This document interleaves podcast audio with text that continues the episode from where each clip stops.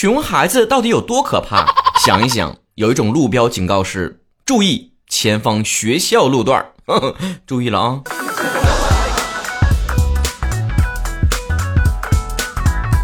前两天呢，就有一个亲戚家熊孩子来我家做客了。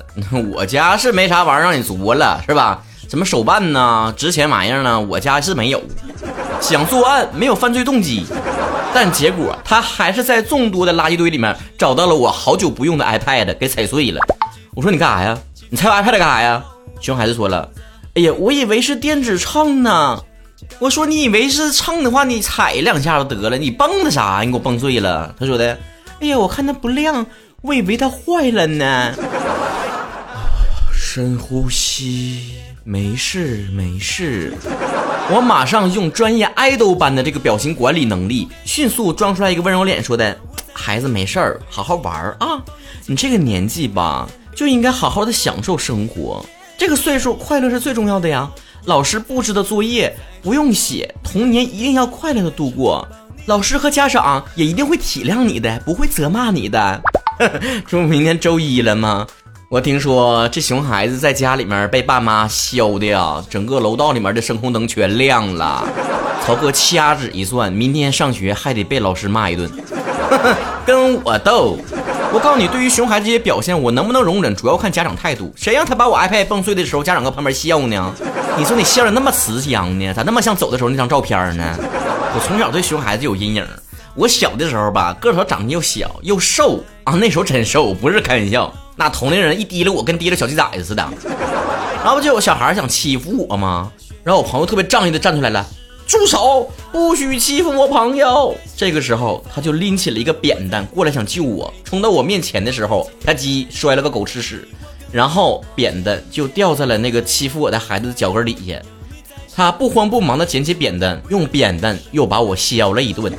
哈，这个朋友我在节目里面从来没有提过，为什么呢？因为从那以后我跟他就绝交了。干哈？亲手将武器送到敌人的手里呀？他救我这个心是非常善良的。但恕我直言，以他的智商跟我长久的做朋友，两个人会彼此非常辛苦。我们都没错，只是不适合。小朋友打完爸爸打啊！小的时候吧，我妈从来没打过我。每一次我犯错啥的，她都说的：“老头啊，削上。”削完之后呢，我爸非常伪善的跟我说的：“孩子记住了啊，爸爸不是暴力的制造者，爸爸只是暴力的搬运工。”我说你装啥装啊你呀啊！你不是主犯，你也是从犯呢你。于是我又被削了一顿，啊，好开心呢！还有彩蛋呢。爸爸削完，同学削。有的时候吧，在学校里面，大家伙都青春期嘛，血气方刚的，下手又没轻没重的，一句话说不到位了，两个人可能掐起来了。但你们也知道，社会你曹哥从来没打过架。那么从小嘴贱的我是如何成长到现在的呢？靠的是演技，哎。别说你真削我了，你就做事要打我，我马上躺地我都不起来了啊！老师，同学们快来看呐，有人打我了啊！我可是连续六年三好学生、优秀队干部，我这朵祖国的花骨朵即将凋谢在暴力的刽子手手中。舆论先整出来，这个时候乌泱乌泱的老师和同学就赶过来了，想笑我的同学都慌了。我说，我说实话，我发誓，我真的还没打他呢。我说，你的掌风已经震到我了。看他动手未遂，却得到了舆论的批评，我的内心甚至还有一丝的同情他。谁让他惹了我这个不省油的灯呢？那老师也是正义的使者，直接把他叫办公室去了，一边扇了他俩嘴巴子，一边说的干啥呢？暴力能解决一切问题吗？看到那个同学低头痛哭悔过的样子，老师我想说能。很多人因此产生了人生三大真理：暴力真的可以解决一切，帅真的可以当饭吃，有钱真的可以为所欲为。其他两点曹哥不敢苟同，但就帅真的能可以当饭吃这一条，曹哥以身试法的 说，嗯，那确实。曹哥的性格吧，一向都挺强势的，所以即便不会打架呢，在学校里面能保护好自己。一句话，气场取胜。但是如果我以后真的有孩子了，孩子遭受校园暴力的时候，我该怎么办呢？朋友们都劝我说：“你别着急，你还没有孩子呢，你还没有媳妇儿，你还没有女朋友呢。”但不断出现的新闻真是让人触目惊心呢。就拿最近的一个新闻说了，北京的一个学生，十六岁的男孩子被校园暴力致严重的抑郁症，休学。这个霸凌者恶劣到什么程度呢？直接跟这个男生说了：“你多久自杀呀？你现在没有一个朋友了，我建议你直接跳楼吧。”对于一个人一个生命如此蔑视的程度，我不清楚是哪一个教育环节出现了问题。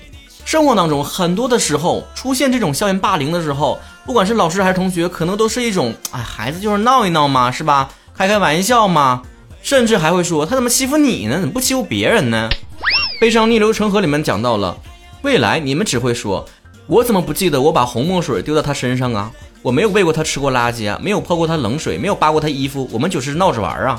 施暴者只会把他当成一个童年趣事忘记了。而被施暴的人却可能产生一辈子无法治愈的心理阴影。去年我看了《少年的你》，评论区里面四十多万条的短评里面，很多人都在讲自己被霸凌的经历，或者是围观过霸凌的经历。你们还以为校园霸凌是一个很罕见的事儿吗？根据联合国教科文组织二零一九年出版的涉及到一百四十四个国家调研的数字背后结束校园暴力和霸凌的报告显示。全世界每三个学生当中就有一个曾遭受过同学的霸凌。现在的校园霸凌已经不是咱们说的那种小的时候叫大家伙都不跟你玩儿啊，你推我我也推你一下子那种水平了。再来看一看啊，这两年上过热搜的这种事件。二零一九年五月份，湖南十三岁的田某被两个同学叫到厕所，被殴打致颅内出血，五天之后抢救无效死亡。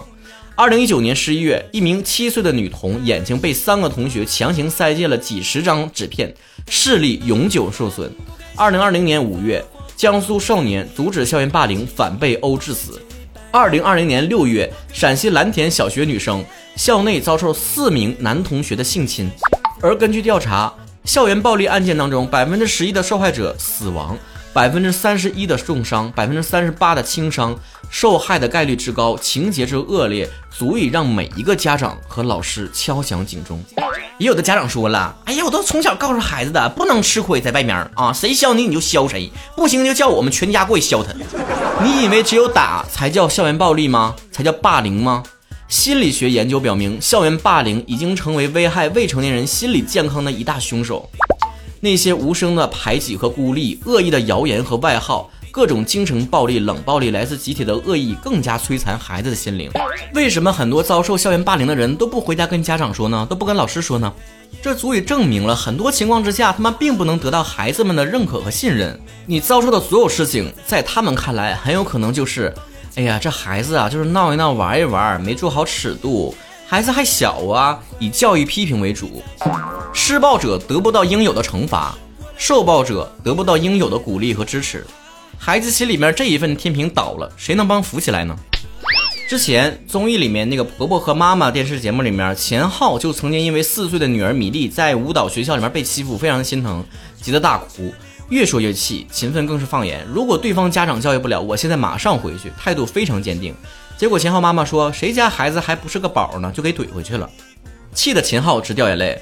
每一个熊孩子背后都有一个熊家长，这个是众所周知的事儿。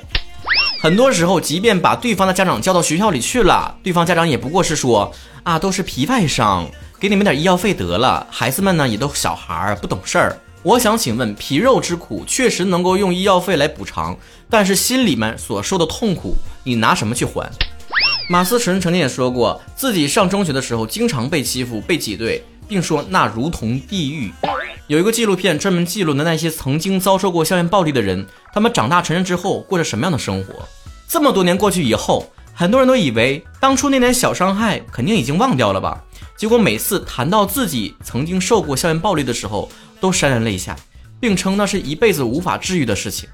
甚至在自己成长过程当中、青春期的过程当中遭受校园暴力，会影响到自己的一生的性格，自卑、敏感、多疑。所以那么多家长都在教育说自己的孩子在外面千万不能受欺负，那你有没有教育他们不要欺负别人呢？除了学校之外，家长从小对孩子的教育更是重中之重，社会大众也一样起到监督的作用。学校不应该是恶魔们的斗兽场，被霸凌的孩子们更不能应该默默承受这一切。甚至还要自我反思，为什么他们不欺负别人，偏偏欺负我？我究竟哪里不对？或许很多孩子在学校遭受一切，回家也不敢跟爸妈说，在学校也不好意思跟其他同学和老师去说，感觉难以启齿。